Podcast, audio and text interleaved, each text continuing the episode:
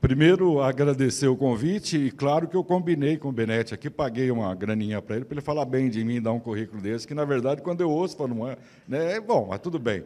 Tá, até porque ó, a primeira crítica que eu fiz na hora que eu cheguei aqui foi que faltou cerveja lá. Então, em algum lugar vai ter que ter cerveja hoje, certo?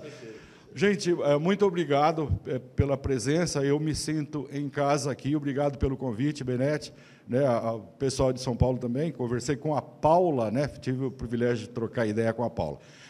Um, quando se fala que a gente vai fazer palestra, né, fica até um negócio chique, bonitão, né? Na verdade, estamos reunidos aqui para trocar algumas palavras, trocar algumas ideias, e é isso que a gente faz por aí afora.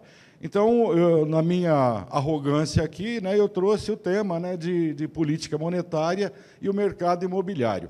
O objetivo, então, é abordar os conceitos principais né, de, de política monetária, é, os seus instrumentos e o que isso implica diretamente no mercado imobiliário e não apenas no mercado imobiliário, como a política monetária é a, vamos assim dizer, é a política que mexe com o nosso bolso toda hora, tanto todo santo dia, ao comprar um imóvel ou ao comprar um quilo de tomate no supermercado, correto? A política monetária é a mais próxima da gente